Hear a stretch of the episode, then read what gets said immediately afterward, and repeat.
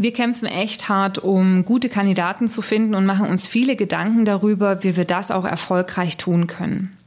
Deswegen sollten wir uns mindestens genauso viele Gedanken darüber machen, wie der gefundene Kandidat die maximale Aufmerksamkeit unserer Kunden bekommt. Hierzu können wir uns sogar zwei Prinzipien aus der Werbepsychologie zunutze machen. Mehr dazu erfährst du in diesem Podcast. Herzlich willkommen zum Personalberater Coach Podcast. Blicke hinter die Kulissen erfolgreicher Personalberatungen mit der Brancheninsiderin Simone Straub. Hallo, mein Name ist Simone Straub und ich helfe Personalberatern und Personalvermittlern dabei, ein gut gehendes Geschäft aufzubauen, mit dem sie ein interessantes Einkommen erwirtschaften und sich gleichzeitig das Leben gestalten können, was sie sich wünschen. Und zwar ohne dabei die Fehler machen zu müssen, die andere Berater bereits vor ihnen gemacht haben. Mit den Folgen 002 bis 004 haben wir uns die ersten drei Schritte des Vermittlungsprozesses angesehen. Dann folgten zwei Interviews für vertiefende Informationen zum Thema Kandidaten finden und ansprechen und die Folge 007 zum Thema Kandidatenqualifikation. Heute möchte ich mit dir den fünften Schritt des Vermittlungsprozesses anschauen, die Präsentation des Kandidaten beim Kunden. Hierzu habe ich ein paar hilfreiche Impulse und natürlich auch eine Geschichte, um uns so langsam ins Thema einzuschwingen. Wie du vielleicht weißt, bin ich ähm, verheiratet und das seit 2013. 2013 war also das Jahr der Hochzeit und eine wichtige Entscheidung einer jeden Braut ist natürlich auch das, äh, das Brautkleid. Bloß gut gab es damals die Show zwischen Tüll und Tränen noch nicht, weil sonst hätte ich gewusst, dass ich mit einem Hofstadt von mindestens fünf Freundinnen oder weiblichen Verwandten bzw. Anverwandten hätte losziehen und mir mindestens ein Dutzend äh, Kleider hätte anschauen müssen.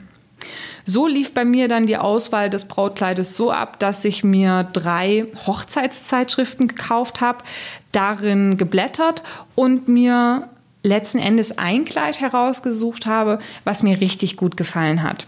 Und das Kleid war von der Marke Lilly.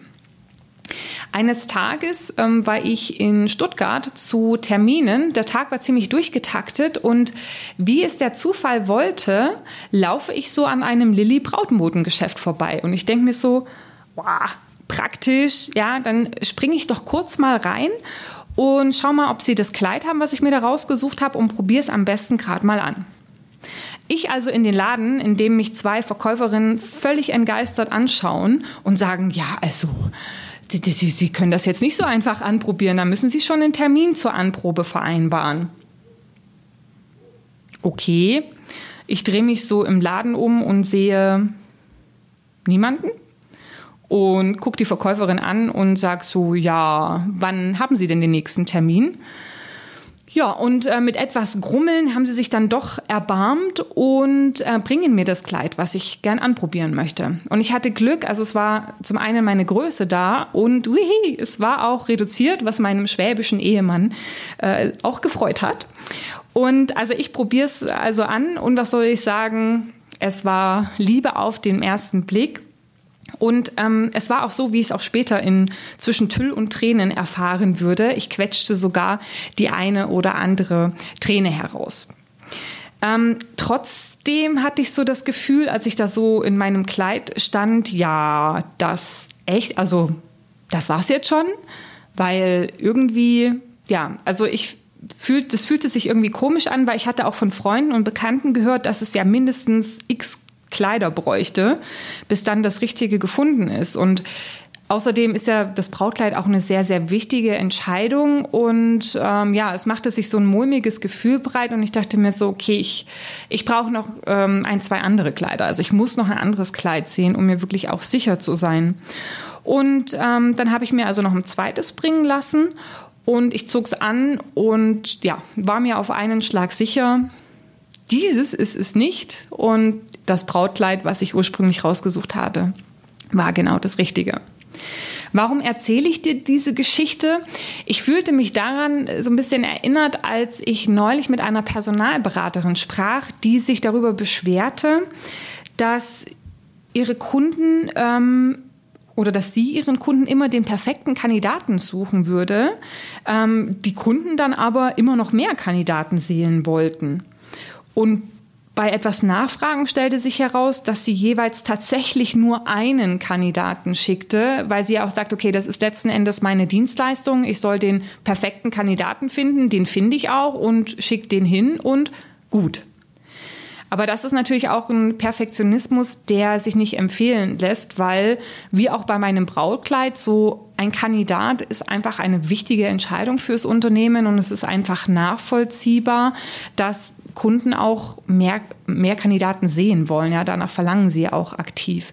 Also deswegen, ähm, wenn du Kandidaten präsentierst, dann lass deinem Kunden die Wahl. Also stell dem Kunden ruhig mehrere Kandidaten vor, auch wenn du denkst, hey, naja, dieser eine, den ich da habe, das ist sowieso der Kandidat. Ja. Als ich früher bei Computer Futures gearbeitet habe, ähm, hatte ich gelernt, dass ich dem Kunden immer mindestens drei Profile zur Verfügung stellen sollte. Also der eine Kandidat zum Beispiel, ähm, von dem ich dachte, dass es er wird. Dann ein Kandidat, der mehr Erfahrung als erfordert mitbringt, aber auch entsprechend mehr kostet und ein Kandidat, der weniger Erfahrung mitbrachte und entweder gleich oder ein bisschen weniger kostete. Also das ist dann der Kandidat, der meinem Wunschkandidat noch besser aussehen ließ. Ähm, und lustigerweise, also das hast du vielleicht auch schon häufiger erlebt, ging der Plan manchmal nicht wie gedacht auf, weil der Kunde dann am Ende eigentlich den Kandidaten eingestellt hat, wo ich dachte, naja gut, der lässt den anderen einfach nur besser ausschauen. Aber gut, ähm, wo dann die Liebe hinfällt. Ne? Ähm, also bei der Vorstellung von mehreren Kandidaten beachten, also überhaupt erstmal mehrere Kandidaten vorstellen ist der eine Punkt. Aber auf der anderen Seite, und da kommt das Thema Werbepsychologie mit im Spiel, kannst du dir bei der Vorstellung der Kandidaten auch das Kontrastprinzip ähm, äh, heranziehen damit dein Favorit, den du hast, noch besser wirkt. Und zwar sagt das Kontrastprinzip aus, dass wenn die zweite Sache, die wir sehen, sich beträchtlich von der ersten unterscheidet, dann tendieren wir dazu, die beiden Dinge als noch unterschiedlicher wahrzunehmen, als sie eigentlich sind. Aha, ja. Also Beispiel, es ist so eine klassische Studie zum Thema Kontrastprinzip. Das ist die Studie mit Studenten und drei Eimern Wasser. Also Studenten ähm, kommen eben zu diesem Versuch und finden drei Eimer Wasser vor. Der erste Eimer, in dem ersten Eimer ist kaltes Wasser, im zweiten lauwarmes und im dritten heißes Wasser. Und sie werden gebeten, die linke Hand, also eine Hand, in das kalte Wasser zu halten und gleichzeitig die rechte, also die andere Hand, ins heiße Wasser, um danach beide Hände gleichzeitig ins lauwarme zu tunken. Und die Hand, die vorher im kalten Wasser war, empfindet das lauwarme Wasser als heiß und die andere, die im heißen Wasser war, empfindet das lauwarme Wasser als kalt. Na, also das Kontrastprinzip. In der Anwendung, ich habe neulich mal gelesen, dass diese Taktik oder dieses Kontrastprinzip zum Beispiel im Immobiliengeschäft ähm, genutzt wird, dass man zuerst den Kunden zwei überteuerte und heruntergekommene Häuser zeigt, damit dann später die echten Angebote im Vergleich noch besser aussehen. Was könnte das also für uns bedeuten? Also das könnte zum Beispiel bedeuten, entweder nehme ich einen nicht so guten Kandidaten mit höheren Gehaltsvorstellungen, dann wirkt der besser qualifizierte mit den moderaten Vorstellungen noch passender. Oder andersherum, wenn ich gleichzeitig noch einen sehr teuren Kandidaten mit mehr Erfahrung mitschicke, wirkt das Gehalt der Alternative, die weniger verdient, weniger hoch, als wenn es gar keinen Referenzwert gäbe. Dieses Referenzwert äh, oder den Referenzwertgedanken kennst du vielleicht auch bewusst oder unbewusst, zum Beispiel auch aus dem Internet. Wenn man ähm, Dinge kauft, dann gibt es manchmal so Pläne, die du abschließen kannst. Ne? Dann gibt es einmal, es meistens gibt es drei Pläne. Ja? Es gibt den Low-Plan, den Starterplan, wie auch immer, den Medium-Plan und eben den, den, den High-Level-Plan oder das High-Level-Angebot. Und es ist auch wichtig, diese Angebote zu haben, weil Low, ja, Low-Budget will natürlich irgendwie keiner kaufen. So Billigheimer muss es ja nicht unbedingt sein. High ist meistens überdimensioniert und man sagt, ja, das braucht es ja auch nicht. Ähm, und man entscheidet sich dann oft oder ja, Medium ist dann oft das Angebot, was, was, was man eigentlich verkaufen möchte von Verkäuferseite und ähm, das, was dann letzten Endes auch oft gekauft wird. Interessant finde ich es auch, diesen Referenzgedanken äh, eben auch für Automarken, weil auch bei Automarken gibt es immer auch eine Nobelklasse. Ja, also wenn jetzt bei Daimler zum Beispiel nicht die S-Klasse, sondern die E-Klasse die letzte Variante wäre, dann würden wahrscheinlich weniger E-Klassen, sondern mehr C-Klassen gekauft werden, als dadurch jetzt, wenn es die S-Klasse gibt, dann werden mehr Autos im E-Segment abgesetzt, weil man sich sagt, na ja, also ja, die S-Klasse muss es ja nicht unbedingt sein, aber ja, die E-Klasse, ähm, das passt, ja. Also grundsätzlich der Gedanke, erstens schicke dem Kunden eine Auswahl an Kandidaten. Natürlich auch nicht zu viel, ja, weil wenn es zu viel Angebote werden, dann kann sich wiederum der Kunde nicht entscheiden, weil es eben zu viel sind. Aber so ähm, drei Kandidaten, drei bis maximal fünf und dann ähm, ist Schluss. Ich denke so, ja, drei Kandidaten ist eine gute ähm, Zahl. Und nutze, wenn du kannst, die Prinzipien des Kontrastes, damit eben dein Favorit noch besser wirkt. Ein zweites Prinzip aus der Werbepsychologie, welches wir nutzen können, ist das Knappheitsprinzip. Vielleicht kennst du es von äh, Home-Shopping-Sendern. Natürlich nur vom Hören sagen, ja, weil wir gucken das ja alle nicht, aber ähm, ich habe letzte Woche doch zufällig mal reingeseppt und da habe ich ähm, eine Verkaufsveranstaltung gesehen von Brigitte Lunds Keratin Power Serum und äh, musste wieder den Kopf schütteln und schmunzeln gleichzeitig, wie stark und aggressiv da eigentlich auch dieses Knappheitsprinzip bedient wird. Nämlich, es gab nur noch heute an diesem Tag die Dreierpackung des Power Serums zu diesem Preis und es wird nie wieder diese Packung äh, zu diesem Preis geben. Und rechts siehst du eben den Zähler auch der verfügbaren Artikel mitlaufen, der mal schneller, mal langsamer runterzählt. Und dann immer wieder auch der Hinweis in der Verkaufssendung, ja, die Leitungen sind voll. Und Brigitte Lund, die selbst persönlich erzählt, dass sie in ihren Entwicklungsforschungslaboren äh, diese einzigartige Formel entwickelt hat, die es nirgendwo anders gibt. Und ähm, viele, viele Kunden eben die Wirksamkeit dieser, dieser Formel, dieses Serums auch bestätigen. Und deswegen ist sie ja absolut erfreut, nur noch heute dieses Angebot zu machen, dieser drei äh, Flaschen und dann ansonsten zukünftig nie mehr. Und spätestens jetzt denkst du darüber nach, dass es vielleicht doch nicht so schlecht wäre, so ein Tonikum zu haben. Also es ist Wahnsinn, wenn man da mal ein paar Minuten reinschaut, wie sehr ein doch diese ja, diese Sendung mitreißt. Also ich habe dann, ich habe kein Tonikum gekauft, nur, das, nur wenn du das äh, irgendwie zur Info, dass wir das jetzt hier mal festhalten. Aber um so einen Referenzwert zu schaffen, da wird natürlich ganz stark mit dem Knappheitsprinzip gespielt. Eine andere Sache, das kennst du vielleicht noch eher, wenn du zum Beispiel über Booking.com Hotels buchst, dann wirst du auch ständig darüber informiert, dass gerade jetzt sich Menschen dieses Hotel ansehen oder es erst vor kurzem ähm, von Hans J. aus K. Koblenz gebucht wurde. Und außerdem sind nur noch zwei Zimmer verfügbar. Ich muss jetzt buchen. Ja, also das, äh, wenn man, auch wenn man sich dagegen nicht verwehren möchte, es ist doch, es sitzt ein doch unter Druck. Und das Knappheitsprinzip funktioniert deshalb so gut, weil wir uns diesem Glaubenssatz, was knapp ist, muss gut sein, ähm, orientieren, ja, also weil wir uns an diesem Glaubenssatz orientieren. Und solche Glaubenssätze, solche Überzeugungen erleichtern uns einfach Entscheidungen. Auf der anderen Seite mögen wir es nicht, wenn wir die Freiheit über unsere Wahl verlieren. Schließlich wollen ja immer noch wir entscheiden, ob wir was kaufen oder eben auch nicht. Ja, ähm, und davon lebt ja zum Beispiel irgendwie auch eBay. Jeder, der schon mal geebayt hat, sieht, da kommt auch dann gleichzeitig noch dieses Zeitlimit mit ins Spiel. Die Zeit läuft ab und wenn die Zeit abläuft und da bieten noch andere Leute mit, der Gedanke, dass man dieses Produkt vielleicht nicht kriegen könnte, ermuntert einen dazu, mehr Geld auszugeben, als man eigentlich ausgeben wollen würde. Ja, oder wie oft hast du zum Beispiel schon in einem Gespräch face to face ähm, dieses Gespräch unterbrochen, weil das Telefon geklingelt hat und du nicht wusstest, wer dran ist? Also dieser Gedanke, dass dieser Anruf gleich weg ist und wir nicht wissen könnten, wer es war, der macht uns kirre. Ja? Und deswegen ähm, ja, wollen wir einfach die Freiheit haben zu entscheiden und ähm, entsprechend natürlich uns auch dann äh, so gemäß unserem Wunsch zu verhalten. Wie können wir jetzt also das Knappheitsprinzip für uns nutzen?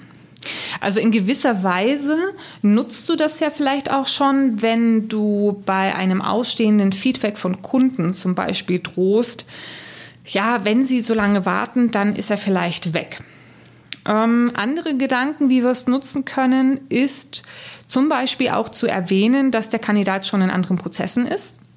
Das würde ich tatsächlich aber auch nur machen, wenn er das tatsächlich ist. Also da ruhig dem Kunden auch Details geben, wie viele andere Prozesse sind es und wie weit ist der Kandidat. Man könnte auch aufzeigen, was man alles schon getan hat. Das heißt, ähm, wie viele Kandidaten wurden schon gesprochen, um eben diese Auswahl an Kandidaten zu finden, um auch ganz klar zu machen, ne, so viele Kandidaten wurden schon gesprochen und das sind die einzig passenden. Also es gibt keinen großen Weg mehr zurück. Ja? Also die oder keine. Ja? Oder man könnte sich auch überlegen, bei der erfolgsbasierten Personalvermittlung oder bei Freiberuflern, dass man, wenn man vom Kandidaten, den man eben auch proaktiv bei Kunden vorstellt oder für, für Aufträge entsprechend vorstellt, dass man sich vorab, vorab Interviewslots geben lässt und dann einfach auch dem Kunden sagt, ja, der Kandidat hat mir drei mögliche Interviewslots gegeben, zwei Interviews sind bereits gebucht. Wenn Sie den dritten möchten, dann gilt es jetzt zuzuschlagen. Also grundsätzlich solltest du bei der Präsentation deiner Kandidaten immer auf eine Sprache achten, die Exklusivität und diesem Knappheitsgebot ähm, entsprechend auch Rechnung trägt.